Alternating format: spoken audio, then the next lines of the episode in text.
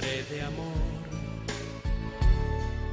tu nombre Padre Pío, hombre de Dios, apóstol de esperanza. El Padre Pío, en el umbral del paraíso, con el Padre Isaac Parra.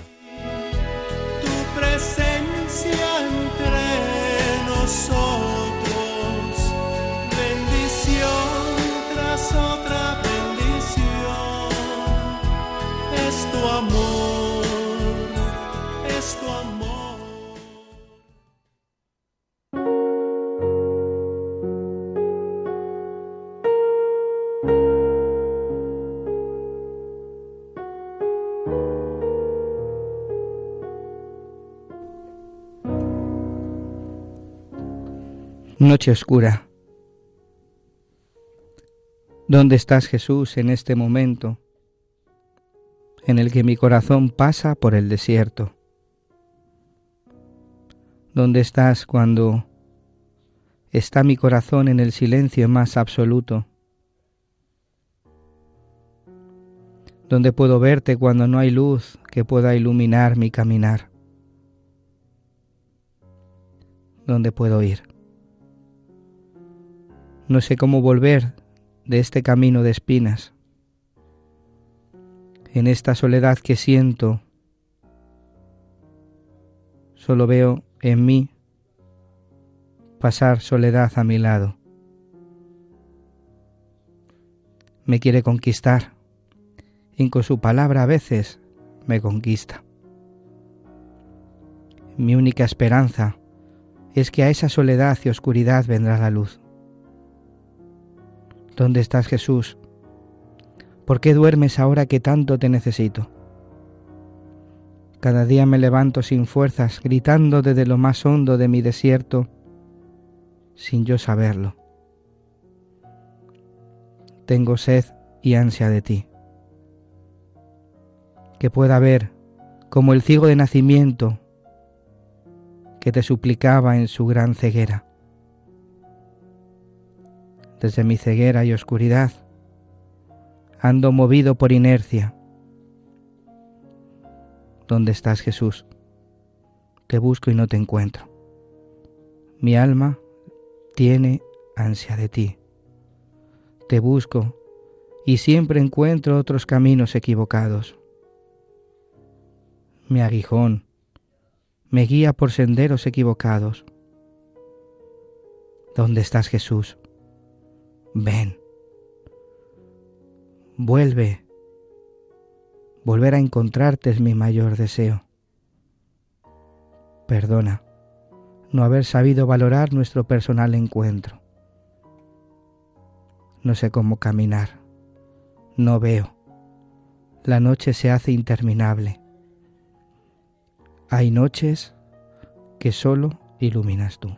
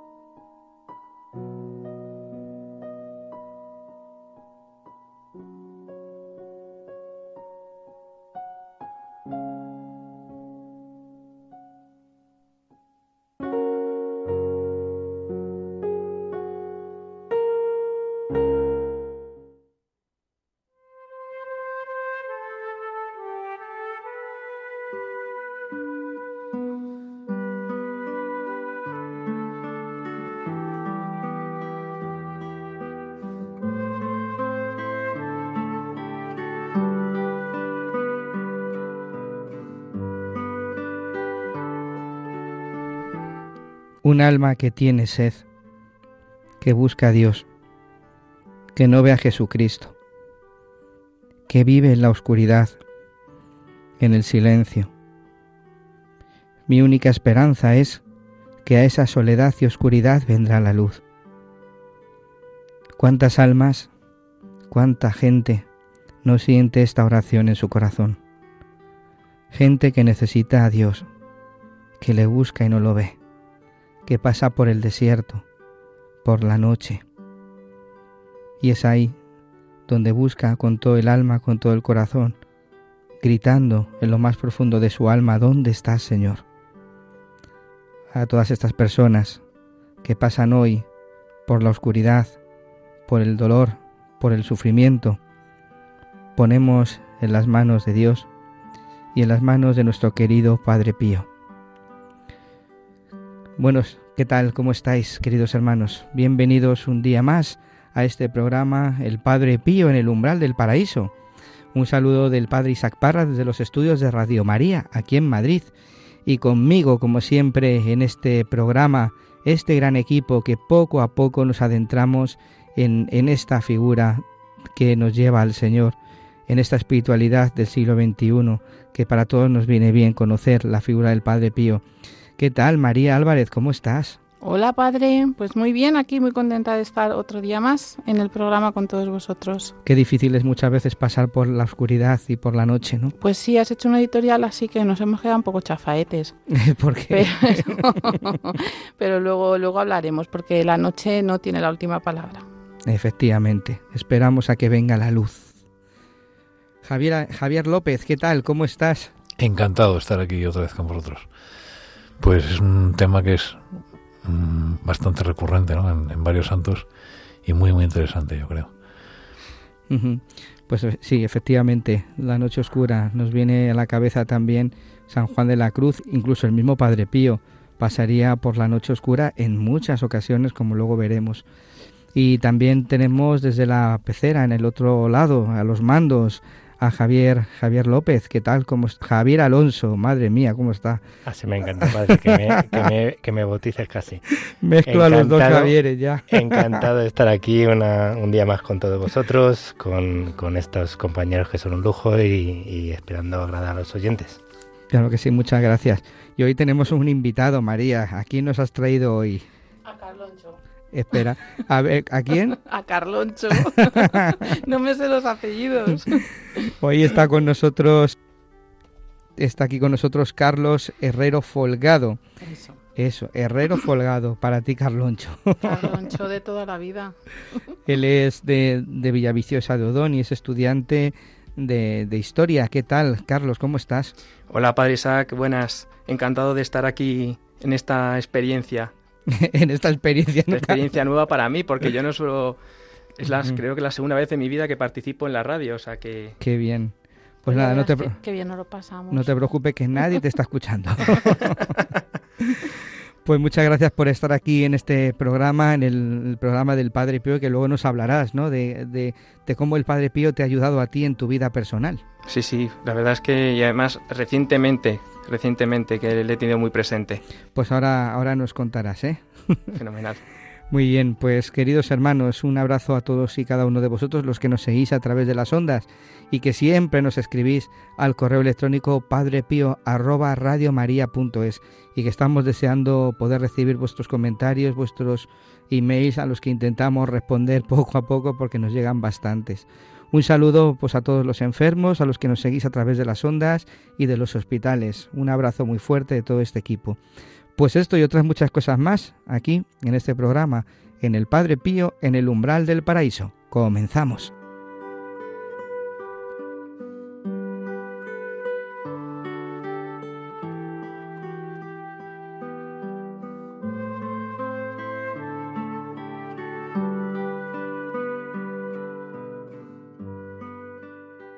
Pues continuamos en el programa El Padre Pío en el umbral del paraíso. La noche. Creo que pocos programas hemos hablado de la noche María. Pues la verdad es que ahora mismo no caigo. Pocos programas hemos hablado de la sí, noche. porque normalmente estamos más animados que hoy. Hoy está la cosa muy lúgubre. Pero fíjate, es un tema que, que yo creo que hay mucha gente que vive en esa soledad, en ese silencio. Porque más que noche es silencio. Porque Dios muchas veces eh, se esconde. No es que se vaya, se esconde. Es Bueno. como le pasaba a los a los discípulos en la barca, ¿no? En la barca dice, ¿dónde estás? No, te estás, estás dormido, no te importa que nos hundamos. Pero si hemos hablado del desierto, de la experiencia Sí. de pasar el desierto, ¿no? Sí, eso sí, seguro que hemos en hablado. alguna ocasión. Porque el Padre Pío efectivamente también pasó por esos Claro. momentos de desierto, de soledad, Mm, de tristeza, aridez. de aridez, aridez sobre todo, ¿no? Mm, Cuando uno se levanta por la mañana y dice, Señor, ¿dónde estás? O cuando estás pasando por la cruz, por el sufrimiento, no te veo, es que no estás, ¿dónde estás? Estás dormido, ¿no? Esa es la noche, esa es la, el silencio, ¿no? El silencio que de Dios. Pero como os digo, ¿no? A nosotros el Padre Pío nos ha enseñado que, que cuando pasamos esos momentos de silencio, eh, el Señor está escondido, pero está siempre a nuestro lado y no es fácil verlo. ¿No? No es fácil. Em, yo estaba, bueno, pues repasando un poquito de los escritos que teníamos preparados para hoy. Em, pues justamente Padre Pío habla de cómo él vivía, ¿no? Esa experiencia y, cuál era su recurso para poder salir de ella. Igual sería bonito compartirlo con los oyentes. Pues sí, me parece muy buena idea. Vamos a acudir concretamente al epistolario para que el Padre Pío nos ilumine eh, en este momento acerca de la noche oscura.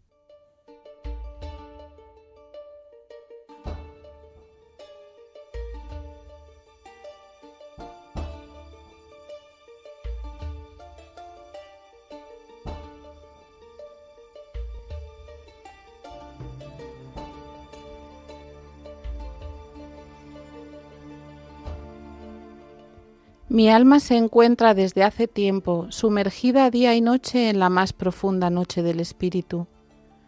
Las tinieblas espirituales me duran larguísimas horas de larguísimos días y con frecuencia semanas enteras. Cuando se está en el colmo de este martirio, me parece que el alma está allí buscando consuelo en el pensamiento de que al fin debe sucumbir necesariamente bajo el peso de tales dolores, porque resulta imposible soportarlos por más tiempo. Pero viva Dios, porque el pensamiento de la inmortalidad que resiste al mismo infierno se presenta súbitamente a esta alma turbada que está para perderse. Entonces, ella se da cuenta de que continúa dando forma a un cuerpo vivo, y cuando está para pedir auxilio, de repente se siente ahogada por su propio grito. Y aquí mi lengua enmudece y no puedo decir lo que está sucediendo en mí. Son en verdad cosas nuevas, y no hay lenguaje que pueda describirlas. Y solo digo que aquí se está exactamente en el colmo de los dolores, y no sé si agrado o no al Señor. En cuanto a mí, busco amarlo, lo deseo, pero en esta noche de oscurísimas tinieblas, mi espíritu ciego va errante a la aventura, mi corazón está seco, las fuerzas se han abatido, los sentimientos extenuados. Yo me voy debatiendo en las tinieblas, suspiro, lloro, me lamento, pero es todo en vano, hasta que abatida por el dolor y privada de fuerzas, la pobre alma se somete al Señor diciendo, Oh dulcísimo Jesús, no se haga mi voluntad, sino la tuya.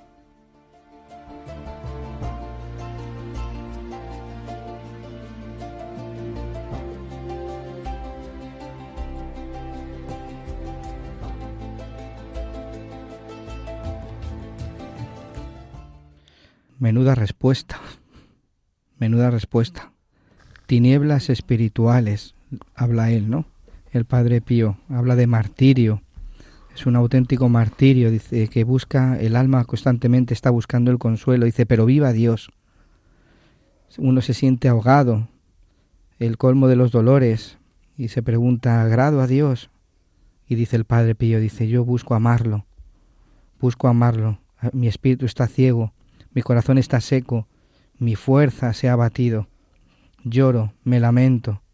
Dice, pero da igual. El alma se somete al Señor. No se haga su voluntad, no se haga mi voluntad, sino la tuya. Me parece que son palabras muy bellas que nos pueden, bellas y duras y difíciles, que creo que nos pueden dar la respuesta cuando nosotros pasamos por esos momentos de oscuridad, de noche, de soledad. Es verdad que nuestra alma sufre, que nuestra alma siente el dolor. Muchas veces es un martirio porque no sabes dónde está.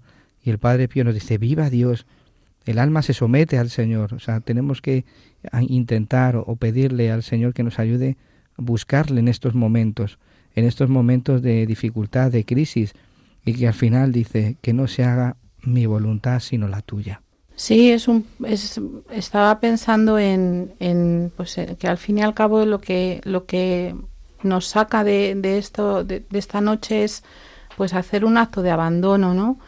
El mismo acto de abandono que hizo Jesús en Getsemaní, que es al fin y al cabo lo que el Padre Pío nos dice en la carta, no se haga mi voluntad sino la tuya, pues igual que él se lo dijo al Padre, nosotros se lo decimos a él.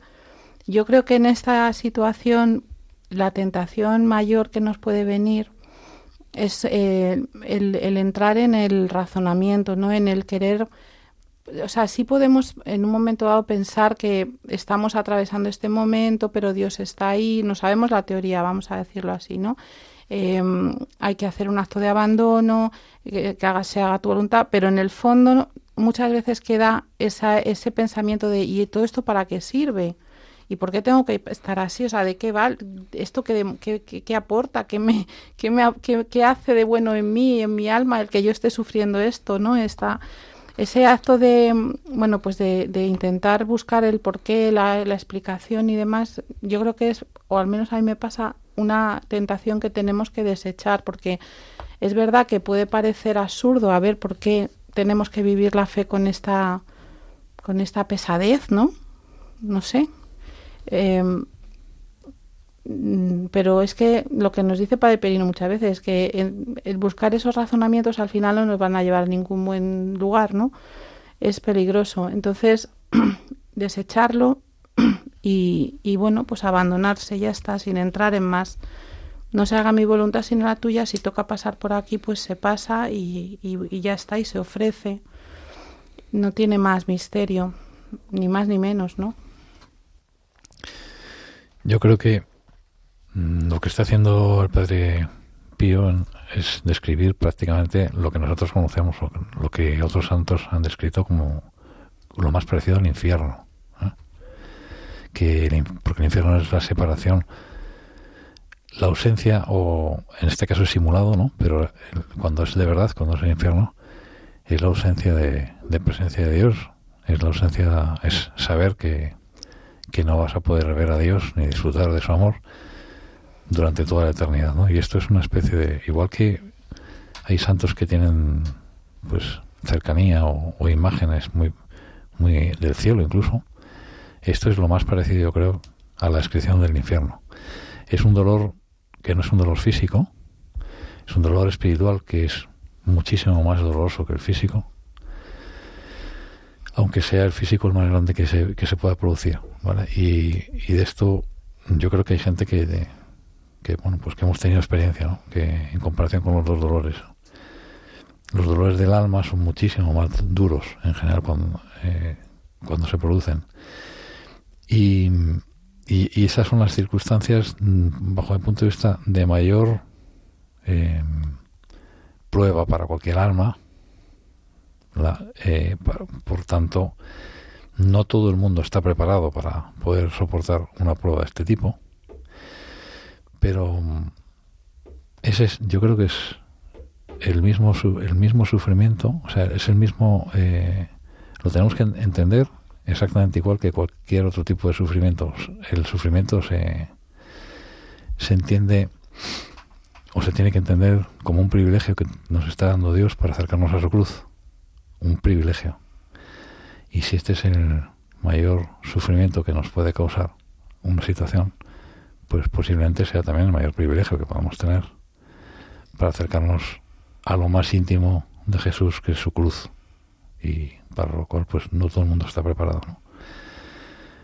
Eh, y, y, efectivamente la única, la única posibilidad ante esto que supera al propio Padre Pío, porque no es capaz ni siquiera de describirlo, con palabras, como él dice, la única posibilidad efectivamente es, es el abandono, ¿eh? ser capaz de, que es un acto, el máximo acto de humildad que podemos hacer, y lo que más nos aproxima a Jesús. Entonces, ese abandono, eso de pensar, yo aquí no puedo hacer nada más que, como él dice, querer, seguir queriéndole, ¿no? Pero, pero lo, que tengo que hacer es abandonarme, ¿no? Hasta que él diga y hasta donde él quiera, ¿no? Eso es, eso es como yo lo veo. Entonces, bueno, en alguna, en alguna ocasión, yo creo haber leído sobre situaciones parecidas en San Juan de la Cruz, que, lo, que llega a amar este tipo de, de experiencia, precisamente solamente por, por, el, por el acercamiento a la cruz de, de Cristo. ¿no? Pero claro, pues seguramente, como hemos dicho antes, pues es lo más duro que, que, le puede pasar a cualquiera. Y, y imaginémonos a, un santo, ¿no? Que está tan próximo a, a, Jesús y que de repente le quitas todo su objetivo de vida, ¿no? Absolutamente todo, ¿no? Pues todavía mucho más duro, claro.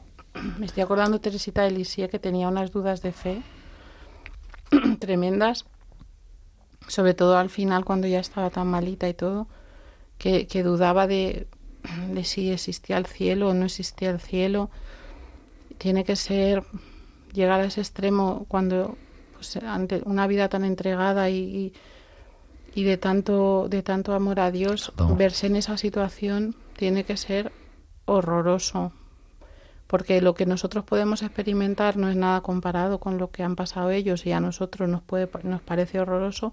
A mí la frase esta que dice padre Isaac uy padre Isaac no padre Pío. A ver si la encuentro de no sé si agrado o no al Señor, ¿no? En, pues en el día a día, que en, nuestro, en nuestra vida cotidiana, que intentas pues cumplir con tus deberes, intentas eh, hacer las cosas pues como Dios te pide, intentas llevar al prójimo pues un cariño, una sonrisa, en las cosas cotidianas, vulgares de nuestra existencia de, de gente normal, eh, ese no saber si agrado al Señor te deja por dentro una sensación Uf, siempre de, de, pues eso, de, de, de lucha, ¿no? De, y es que no, no, hay ni que preguntárselo. Hay que abandonarse, o sea, también en lo, en lo cotidiano. Eso es también, eso es también precisamente la, la lucha, ¿no? Eso también es una prueba grande de amor, ¿no? Eh, decía Padre Pío que es precisamente la cruz donde se aprende a amar y esto es también una cruz, lo que decías María del abandono. Padre, me pongo en tus manos, haz de mí lo que quieras, sea lo que sea, pues te doy gracias, estoy dispuesto a todo, ¿no? En definitiva es dejar que se manifieste la voluntad de Dios, que la voluntad de Dios muchas veces tampoco coincide con lo que nosotros queremos ni buscamos, ¿no? Entonces nos, nos duele también, nos hace sufrir.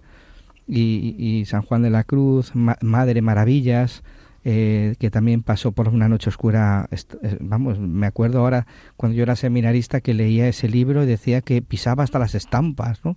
Y que le daba asco hasta comulgar. Esa noche oscura, ese, ese, ese dolor, lo, en uno de los libros, no me acuerdo ahora el libro, cómo se llama, ¿no?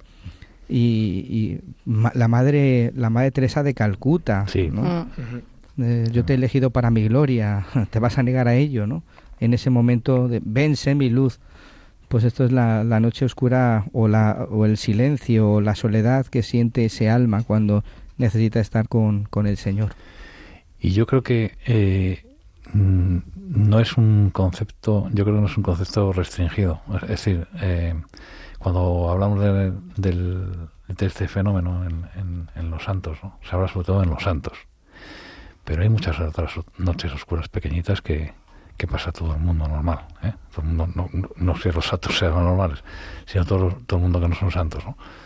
Eh, hay muchísimas noches oscuras en una situación en situaciones de desesperación de gente en, en los hospitales que bueno que incluso le han dicho que se van a que se va a morir no y se lo han dicho a su familia. Es eh, ahí es es gradual no es una no es un tema de o noche oscura o no noche oscura. Yo creo que es que es gradual ¿eh?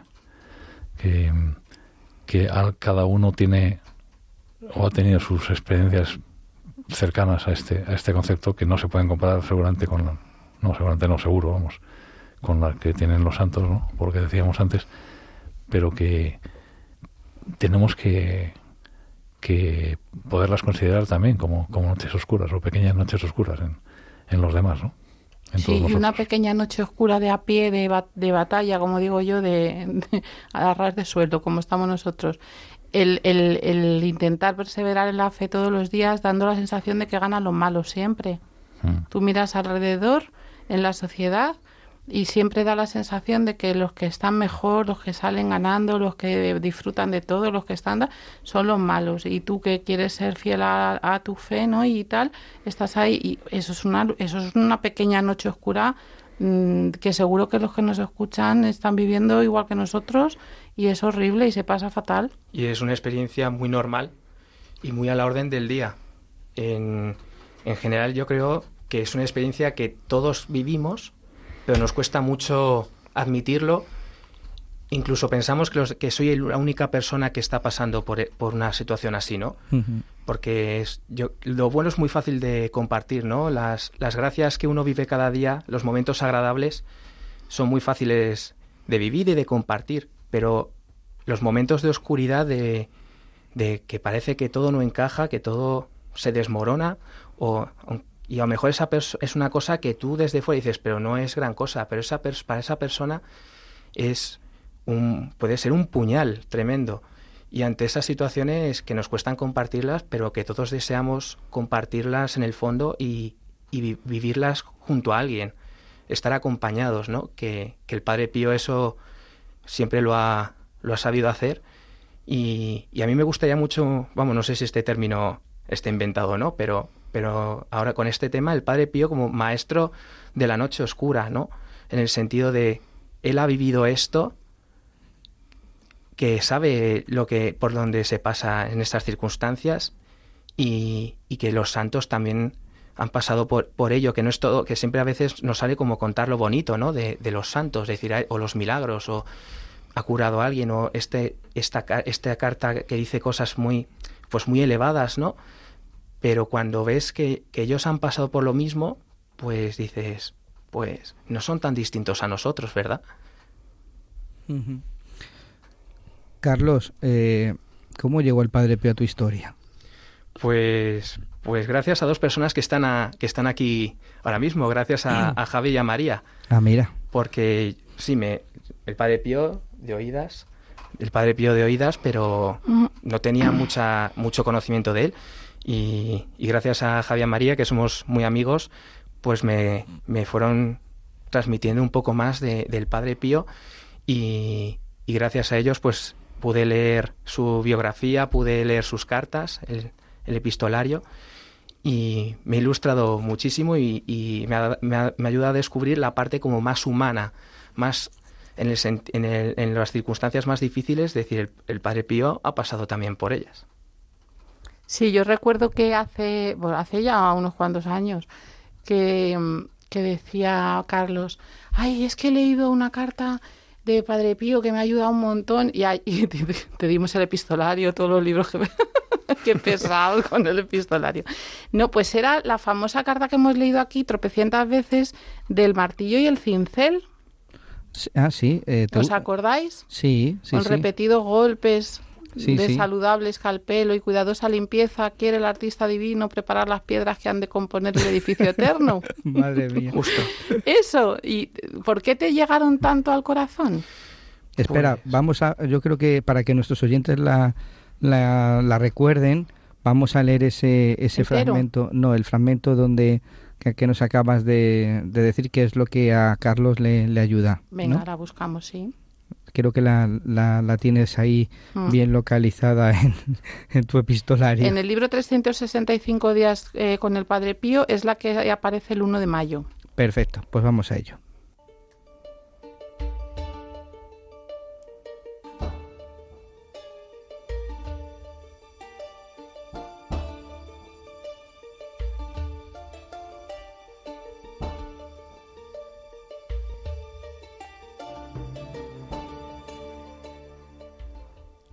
El alma llamada a la gloria eterna bien puede considerarse una piedra destinada a levantar el edificio eterno. Un albañil que quiere levantar una casa debe comenzar por pulir las piedras que han de formar parte de la composición de la casa. Y todo esto lo consigue a golpes de martillo y de cincel. De la misma manera actúa el Padre del Cielo en las almas elegidas, las que desde la eternidad fueron destinadas por su suma sabiduría y providencia a componer el edificio eterno.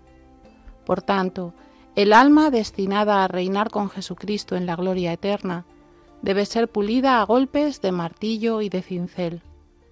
Pero estos golpes de martillo y de cincel, de los que se sirve el artista divino para preparar las piedras, es decir, el alma elegida, ¿cuáles son? Hermana mía, estos golpes de cincel son las sombras, los temores, las tentaciones, las aflicciones de espíritu, los temblores espirituales con algún aroma de desolación y también de malestar físico. Da gracias, pues, a la infinita piedad del Padre Eterno, que así está tratando tu alma, porque está destinada a la salvación.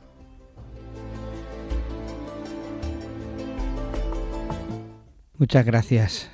A ver, Carlos, porque esta es una carta espectacular. A mí siempre me ha llamado la atención y es una de las que se reza en la liturgia a las horas, ¿no? Los sacerdotes que rezamos el oficio de lecturas y los religiosos y también monjes y, muchos laicos eh, rezan el oficio y este es el que concretamente aparece el día 23 de septiembre. ¿Por qué te llama la atención? O sea, justo fue, la descubrí rezando la liturgia a las horas ese día y me llamó mucho la atención porque es un buen resumen de, de la vocación cristiana, de que todo cristiano, toda persona pasa por, por ese camino, ¿no? Y es como, pues un ejemplo así, como, como un GPS, en plan, te dice el destino y es el destino que dices, ahí voy a estar bien, eh, me va a ir bien, pero te está diciendo el camino que te está diciendo, pues va a haber momentos de atasco, va a haber momentos en los que, pues, mm, pues un conductor, una, eh, en este caso, pues podemos decir una persona que conocemos, un amigo, un familiar, pues que, que está que ha habido un accidente y, tú eres testigo de ello, esa, esos que también está pasando por esa oscuridad, pero en el, te está diciendo, va a ser, vas, vas a llegar, va a ser para bien, ¿no? Que, que es el camino que estamos pasando, que hay que pasar pero que es para, para, un, para un bien mayor, que no es todo un, que la vida no es un camino de rosas, sino que, que todos los momentos, incluso los, los momentos más oscuros, más difíciles, que es muchas veces ese cincel, ese martillo, que es un trabajo que pesa, que es duro, pero que al final la obra que, que se acaba terminando es digna de ver y, y, que, y, de, y de gran fruto, no solo para, para uno, sino para los demás. El alma debe ser pulida y esas almas elegidas. Dices que, que es la vida espiritual, es así y es verdad. Toda alma debe ser pulida para ser agradable a los ojos de Dios y para ello pasamos por esas sombras, esos temores, esas tentaciones, esas aflicciones, no ese malestar muchas veces físico, ¿no? ¿Cuántas veces no, no se pasa esto por se pasa estas cosas en la vida espiritual? Es como la noche oscura esa que, que hemos hablado al comienzo pues yo creo que purifica el alma, purifica y pule. Y de verdad que luego a, los ojos de Dios Él va haciendo el jarrón precioso a sus ojos. No es fácil vivirlo, evidentemente, pero es así. ¿Y, y que, cómo te ha ayudado a ti, Carlos, eh, el Padre Pío en tu historia personal? Pues, o sea, concretamente a partir de, de esta carta, pues, pues a María y Javier les dije, quiero conocer más a este santo, al Padre Pío, que solo sé que, está en que es de San Pío del Petelchina, que hizo milagros, que, es monje capuchino, pero quería conocer un poco más, ¿no? Y leyendo su, su biografía, eh, vemos que hay momentos en los que pues tiene que, seguir la voluntad del Señor de una manera muy complicada, que hay momentos que él siendo monje, eh, por enfermedad, por vez que, es, que es, va, va siendo conocido, eh, sus superiores, pues hay momentos que le trasladan a otro, a otro monasterio, ¿no? O incluso a su casa, creo que en algún momento le envían. Y, y yo me, me, pongo en la piel de él y en mi vida personal, es decir, que cuántas veces alguien, un superior, tu jefe, un profesor, tus padres, tu familia, eh, circunstancias de alrededor te obligan a, a tomar un, a, recorrer un camino que en el fondo pues no te cuadra, dices, Señor, si, si estoy si intentando, quiero buscar tu camino, ¿no? Quiero buscar lo que tú quieres para mí. Y, pero dices, pues como, como hizo Jesús en Getsemaní, ¿no? Hágase mí según tu palabra. lo que viene es duro, pero, pero, lo que, pero después al final, como vemos, es, es un fruto muy grande. Da fruto. Cuando lo ofrecemos a Dios, lo ponemos en sus manos, eh, esta, esta pequeña semilla da su fruto, da su fruto con el tiempo, porque una planta no crece eh, en dos minutos. Una planta va creciendo, va creciendo hasta que da su fruto. Y ese es el fruto también de la, de la oscuridad, del silencio, del, desierto, ¿no? Ese alma que está, en el, eh, que está sedienta de Dios, en definitiva, que no le ve, pues eh, como esa paciencia hace que vaya cultivando esa, esa semilla, ¿no? Justo, justo.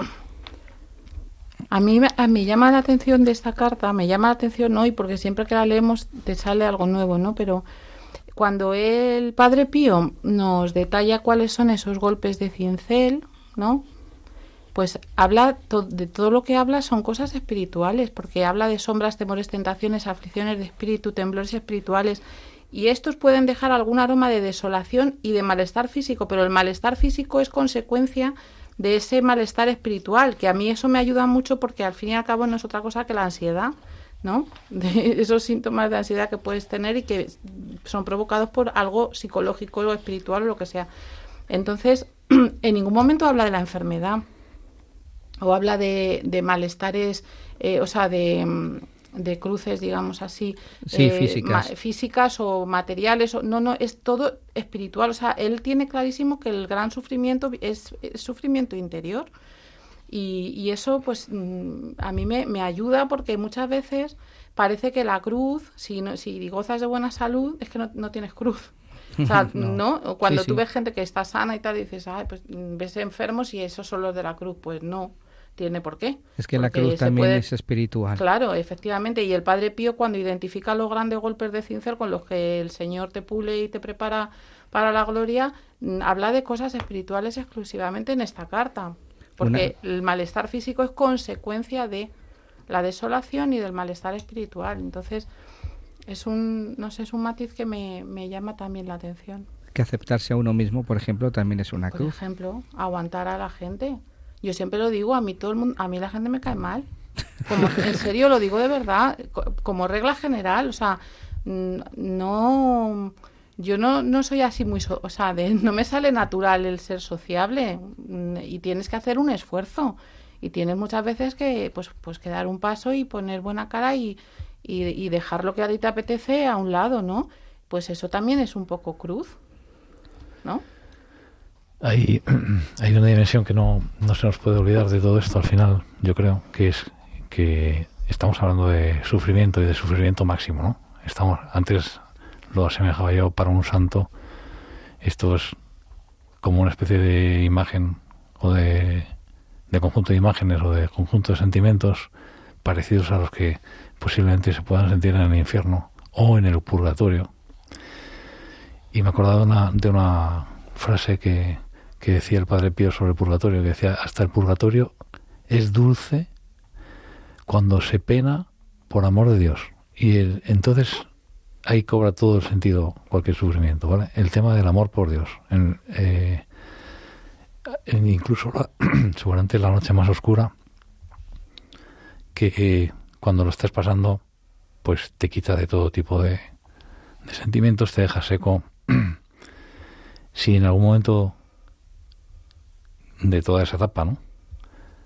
Eh, fuéramos capaces de pensar que es cuando más estamos queriendo o cuando más cercanos estamos al amor de Dios, pues a lo mejor nos ayudaría, además de, eh, de sacarnos de ella o, de abandonarnos, que también es un acto pues muy grande de amor, ¿no?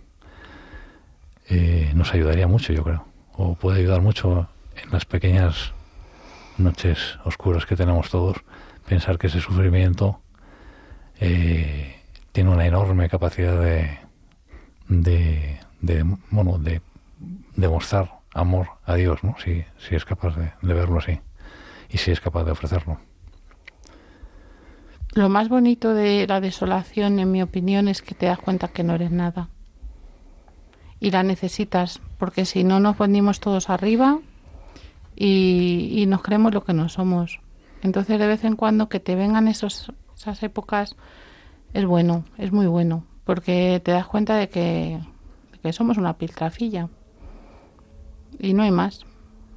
Y gracias a Dios que somos una piltrafilla, porque si no, no nos podría rescatar. Nos entraría el orgullo, la soberbia de pensar que lo, lo podemos todos nosotros, ¿no? Así es. Pero también hay que tener cuidado que también esto puede hacer como efecto rebote. Me estaba acordando del epistolario segundo, en las cartas que se, que se dirige con Rafaelina Cerase, que las leí, de hecho las leí el año pasado, hace pocos meses. Y muchas veces cuando Rafaelina hablaba diciendo es que no debo de estar agradando a Dios, todo me está yendo mal, mi hermana está enferma, no se recupera, yo no soy yo, mi oración pare- no vale, es insuficiente, y, le está diciendo el Padre Pío, cuidado, que eso es también un acto de soberbia.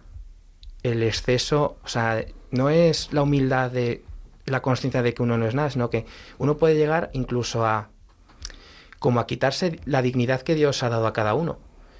Y le está diciendo el Padre Pío en muchas ocasiones, ¿no ves que, que el Señor también te está mostrando el amor aquí? Que es que no es que seas nadie, sino que es que el Señor, para Él eres un tesoro, incluso en las circunstancias de, de oscuridad, está diciendo, tranquila, que incluso en ese momento de oscuridad estás con el, con el Señor, o mejor dicho, el Señor está, está Mm. contigo, te está acompañando, que mucho, uno puede, pues en la oración uno puede llegar diciendo, es que me he estado media hora despistado, he estado como un banco más en la, capi- en la capilla, pero puede que el Señor ahí también haya hecho obra, ¿no? Y haya sacado fruto, porque muchas veces ponemos toda la responsabilidad en nosotros, a ver qué puedo hacer yo, Mm, y es, y es necesario de colaborar con el Señor en, en su obra. Si Él mismo nos llama a decir, no quiere, no quiere salvarme sin mí. O sea, que quiere que colabore en su obra de salvación. Pero sabiendo cada uno en, en su sitio, pero siempre que, con la seguridad, por lo menos que tenemos que ser más conscientes de ello, diciendo, el Señor hace. Aunque es, a- es que de los de la media hora, la hora que he estado en la capilla, he estado 40, 15 minutos, eh, pues con bien, bien concentrado, bien conversando con el Señor, pero el Señor no, no para cuando tú paras de hablar. Así es, así es. Eh, a mí me lo que está diciendo me recuerda muchísimo a las, a las sensaciones que uno tiene cuando está adorando al Santísimo. Entonces, efectivamente, hay, hay veces que dices, oye, vamos a ver, he estado aquí adorando al Santísimo una hora y realmente en interacción directa con Jesús, ¿no? Que es lo que estás buscando, pues hay veces que ni un minuto, ni un solo minuto, ¿no? Y es algo muy parecido a lo que uno tiene, la sensación que uno tiene, pues cuando estás con, sus con, con tus padres.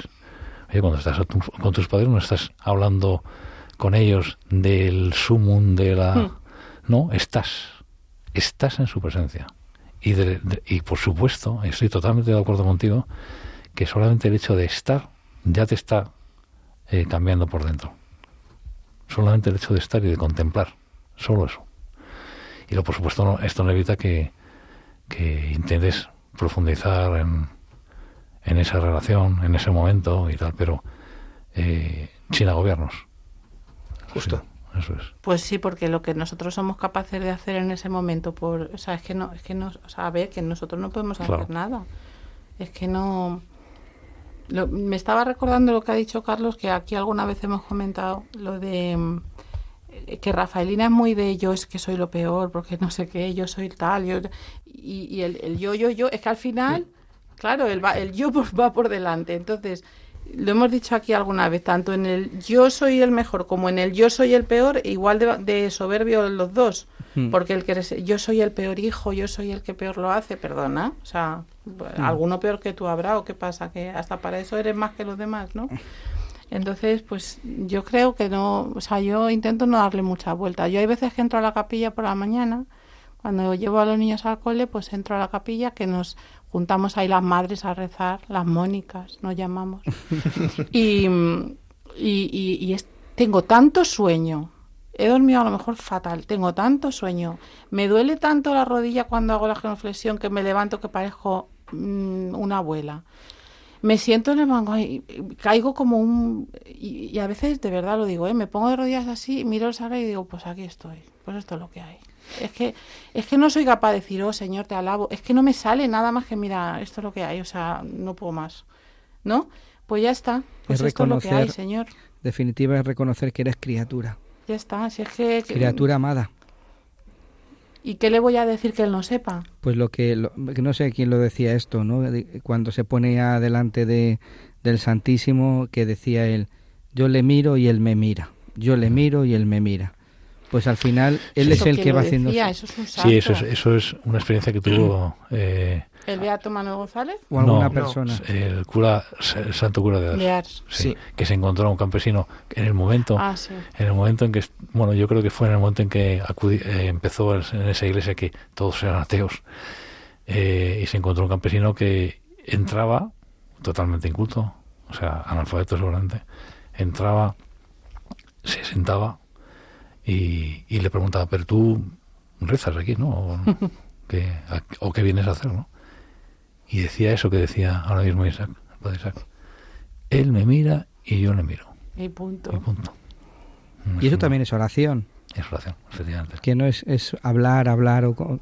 Y es un veces- acto de fe.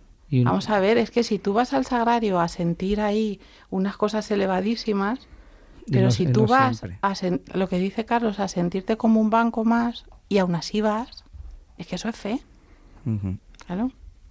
Estás ahí por amor a Dios, por, como dice el Padre Pío, por amor, por puro amor a Dios, porque es que no hay más, no, no, estás, no estás sintiendo nada que te motive a ir. Entonces ahí es donde estás demostrando el amor a Dios. En estas pequeñas cosas y en la fe sencilla. En la fe sencilla, las personas sencillas. Todas las personas que dije la Virgen, por ejemplo, que son sencillas, que son ejemplo son para nosotros, sencillas. ¿Pero qué has dicho de la Virgen? Todas las personas que eligen, que elige la Virgen, la Virgen Ah. siempre Ah. está eligiendo a personas se- eh, muy sencillas dentro de, vamos, cuando cuando yo pienso en los beatos de en los beatos no, ya son santos de De Fátima, Fátima. ¿no? pues o, o Bernardel o cual- prácticamente bueno, cualquier cualquier persona que elige la Virgen ¿no? son de ese tipo de, de religión sencilla y y bueno Carlos, me quedo con, con la frase que, que has dicho, ¿no? Eh, seguir, la, seguir la voluntad de Dios en momentos complicados. Sí, sí. Y lo, ahora que estamos hablando, me viene la experiencia de, pues eh, hablando de los niños de Fátima, la experiencia confiada de estar con, con la madre, incluso cuando han sido perseguidos, de, pues como pues nosotros de pequeños con nuestros padres, ¿no? Decir, cuando, cuando vas a un sitio y a lo mejor tus padres están preocupadísimos de un montón de cosas, esta- eh, de un viaje o cualquier cosa, y tú estás tran- tranquilo jugando o con ellos y decir con esa co- con esa confianza no de niños con, con sus con sus padres no y en y en la, en la experiencia de la oración por lo menos eh, esa experiencia la tengo muy muy presente no de muchas veces uno está pues vaya como he dicho antes esta orac- este rato de oración ha valido para algo es gran cosa es como que esa ofrenda que, que, que quieres dar a Dios y dices que es insuficiente o defectuosa y, o incluso dice no lo va a rechazar y, y ahí me ayuda mucho la imagen de un padre una madre pues cuando te viene vienen los hijos del colegio con un dibujo o el collar de macarrones que dices yo esto no los que los que sois padres lo, lo, lo sabéis no Eh, este collar de macarrones diciendo yo no voy a ponerme el collar de, maca- de macarrones para que me vean las vecinas o tal o este dibujo pues no voy a hacer, no voy a publicar que, que ya ves tú que no es un Picasso el niño. Eh, decir no no cómo voy a enseñar yo este dibujo pero en ese momento y siempre vamos los, los que sois padres me imagino que así lo, lo vivís pues aunque no sea gran cosa es un Picasso es una joya preciosa y, y yo creo que, que, que- que el Dios Padre lo, lo, lo, lo acoge así Yo he visto en misa a madres con el collar de macarrones. No voy a decir nombres, pero sí, porque es el- claro que sí, es una joya, la ha hecho tu hija y es una joya. Pues es verdad, pues Dios lo verá igual. Es decir, para ti no es gran cosa, pero para, para eh, seguro que Dios está diciendo, pero si lo da igual poco, mucho, lo que me has dado es precioso, que puedes hacerlo mejor. Todos nos lo decimos y decimos, y lo que hemos dicho, también hay que- estamos llamados a crecer, pero que el Señor está acogiéndote todas las, las ofrendas que le estás que le estás dando y, y es un tesoro y yo creo que en eso teníamos que ser más conscientes. Y porque nosotros cuando medimos el valor de lo que damos, lo medimos, o sea, lo, hacemos una medición según nuestros baremos y criterios terrenos. Entonces, claro, eh, ¿con qué comparamos lo que, o sea, es que lo hacemos una medición absolutamente errónea. Si el Señor lo que ve es el corazón y eso es justo lo que nosotros no vemos. Entonces, claro, no, es que no tenemos, no tendríamos ni que planteárnoslo. A mí me gustaría recuperar en este momento una cosa que suele decir un compañero que viene habitualmente, y es que el Señor no hace basura. El Señor no hace basura. Recordémoslo. Eso lo dice Pablo. Lo dice Pablo muchas veces. O sea, no podemos sentir piltrafillas porque seguramente lo somos, pero no hace basura. Con lo cual eh, tenía algo destinado para nosotros y, y el camino y la meta la tenemos. Ahora hay que ir esquivando o dejándose hacer por el escalpelo y, Y el y cincel. y llegar a ese, a ese destino. El alma destinada a reinar con Jesucristo. Toma, Jeroma. Es que, qué cosa tan bonita. Es que, claro, si te paras a reflexionar esa frase, todo lo que te venga te da igual. Es lo que decía, me viene y con esto cerramos. El, decía Santa Teresita, el niño Jesús, lo que agrada a Dios en mi pequeña alma es que ame mi pequeñez y mi pobreza. Amar la pequeñez y la pobreza de cada uno, ¿no? Y es ponernos delante del, de- del Creador y decir, esta es tu criatura, la que tú quieres, la que tú amas, la que la que no, sí, la que tú has querido que sea, ¿no? Carlos, Carlos Herrero Folgado, muchas gracias por estar aquí. Muchas gracias a vosotros por, por acogerme. Espero que hayas disfrutado de este pro- programa. Sí, sí, la verdad es que, es- como he dicho antes, esta experiencia pues ha resultado y resulta muy buena compartir las experiencias que, como he dicho antes, que, que no son, que todos pasamos por, por esos momentos. Pues a- apunta María que va a venir algún día más. ¿eh? Se ha hecho muy corto, ¿no? Este programa. Ha sido, ha sido como siempre. ha sido como siempre. Pues se me ha hecho cortito. Muchas gracias, María, María Álvarez. Gracias Nada, por estar aquí. Gracias a ti, Padre, gracias a Carlos, gracias a Javi, a todos los oyentes que recen por nosotros, que no se les olvide. Ahí está. Javier López, Uy, muchas mí- gracias. Yo estoy, a mí me ha pasado lo mismo que María. Se me ha hecho Se cortísimo. ha hecho muy corto hoy. Eso seguro que, que significa que es muy intenso por otro lado. Yo encantado. Y espero haber ayudado a los oyentes, que hayamos ayudado a los oyentes lo más, lo máximo posible. Muchas gracias. Y cómo no, Javier Alonso, ya no me he equivocado, ¿eh? No, perfectamente. Padre, tengo una petición, le tenemos que decir al director de Radio María que nos dé 15 minutos más, se nos quedan cortos los programas. Bueno, un, un placer haber estado aquí con todos vosotros.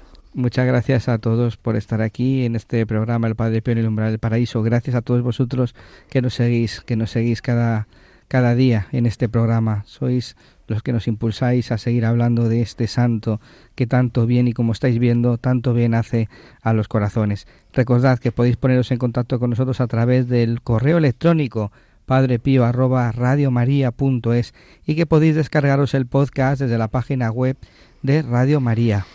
Pues esto y, y muchas cosas más para el próximo programa. Vamos a acabar como más nos gusta, rezando, elevando las peticiones vuestras que nos llegan cada día al correo electrónico al Padre por medio de la, de la vida de la persona del mismo Padre Pío. Muchas gracias y hasta el próximo programa.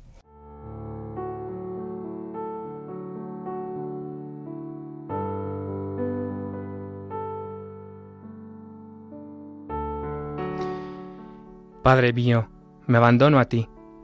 Haz de mí lo que quieras. Lo que hagas de mí te lo agradezco. Estoy dispuesto a todo. Lo acepto todo con tal de que tu voluntad se haga en mí y en todas tus criaturas. No deseo nada más, Dios mío. Pongo mi vida en tus manos. Te la doy, Dios mío, con todo el amor de mi corazón, porque te amo, y porque para mí amarte es darme, entregarme a tus manos sin medida, con infinita confianza, porque tú eres mi Padre. El Señor esté con vosotros Con tu, Con tu espíritu. espíritu. y la bendición de Dios Todopoderoso, Padre, Hijo y Espíritu Santo, descienda sobre vosotros y os acompañe siempre. Amén. Amén.